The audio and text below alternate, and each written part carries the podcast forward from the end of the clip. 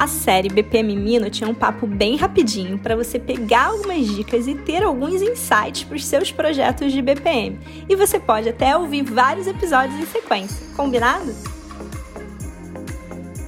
BPM Friend, sabe quando a gente aprende a andar de bicicleta? Primeiro a gente fica observando alguém que está falando, ensinando, explicando como é que faz e demonstrando lá na frente, não é isso?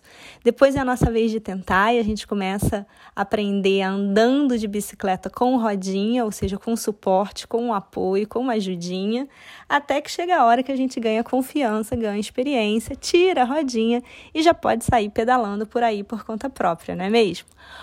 Com BPM é a mesma coisa. Na área de BPM, a gente também começa aprendendo, estudando, ouvindo alguém explicar tudo pra gente. Depois chega a hora da gente começar a praticar com apoio, com suporte, tendo do lado pessoas com experiência que já trabalharam com aquilo, que sabem fazer, até a gente ganhar maior autonomia de voo, ganhar senioridade e poder assumir os próprios projetos de BPM.